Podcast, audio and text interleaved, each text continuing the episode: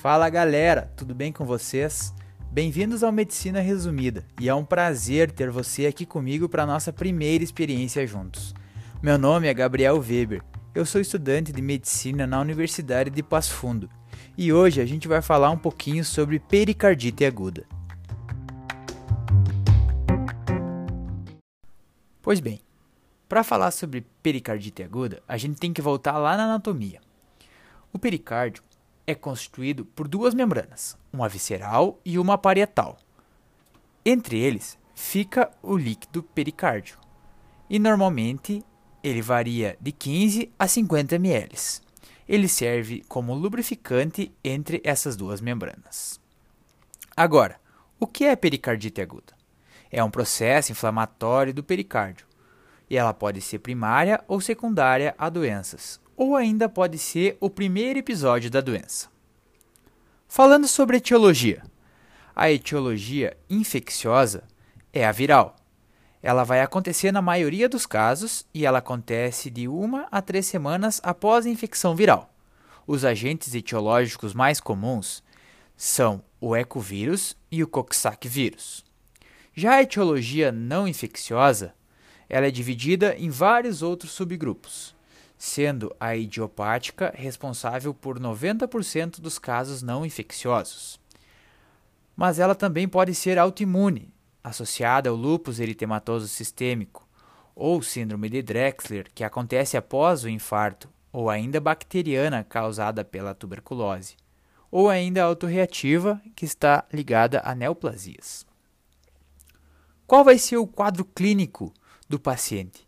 Paciente vai apresentar uma dor torácica, pleurítica, ventilatória dependente, retroesternal, que piora com o decúbito dorsal e melhora empréstimo ao metana. Já na ausculta, vou auscultar um atrito pericárdico. Além disso, o paciente apresentará alterações do ECG sugestivas. Falando de exames, o eletrocardiograma, como eu havia falado antes, vai apresentar alterações difusas, que vão se dar ao longo do tempo. Os estágios vão variar de 1 a 4. O estágio 1, o paciente vai apresentar um supra-DST e um infra-DPR, difuso ao longo do eletro. Já no estágio 2, o eletrocardiograma volta ao seu estado basal. No estágio 3, acontecerá uma inversão difusa da onda T, já no estágio 4, a onda T vai estar normal, mas isso vai ser ao longo do tempo. Outra particularidade do eletrocardiograma vai ser sua baixa amplitude de QRS, pelo coração estar contido dentro desse líquido. O ecocardiograma ele vai servir principalmente para avaliar derrame pericárdico e a sua característica, se ele vai ser constituído de fibrina ou de coágulo. Já o raio-x vai servir para derrame pericárdico volumoso, acima de 200 ml. Os exames laboratoriais que poderão ser solicitados: VHS, PCR e um hemograma que pode apresentar uma leucocitose. Já a tomografia e ressonância vão servir para diagnóstico diferencial e vão avaliar o espessamento do pericárdio. Falando um pouco agora do tratamento. A maioria das pericardites agudas tem o seu curso autolimitado.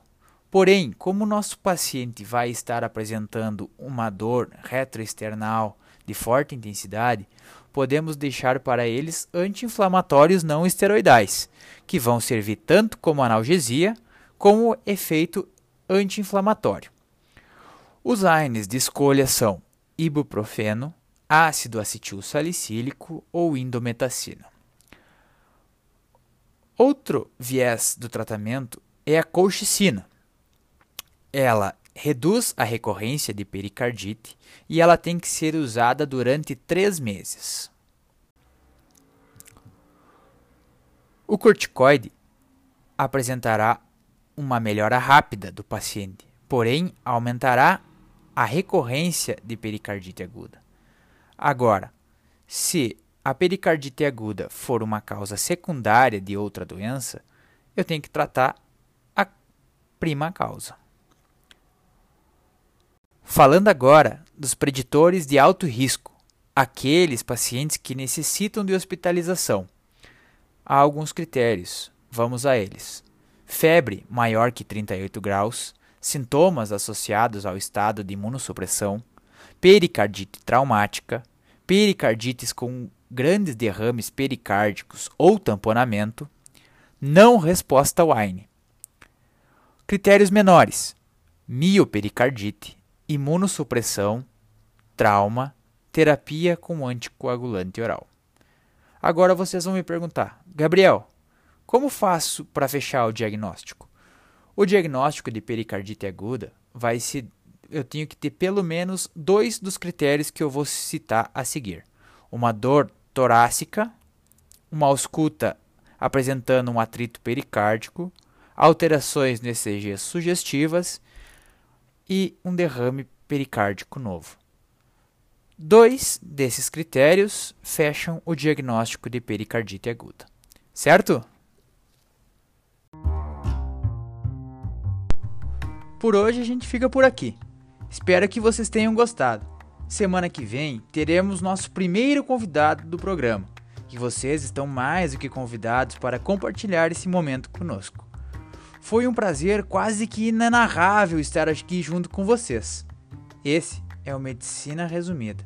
Eu sou o Gabriel Weber. Até a próxima. Grande abraço.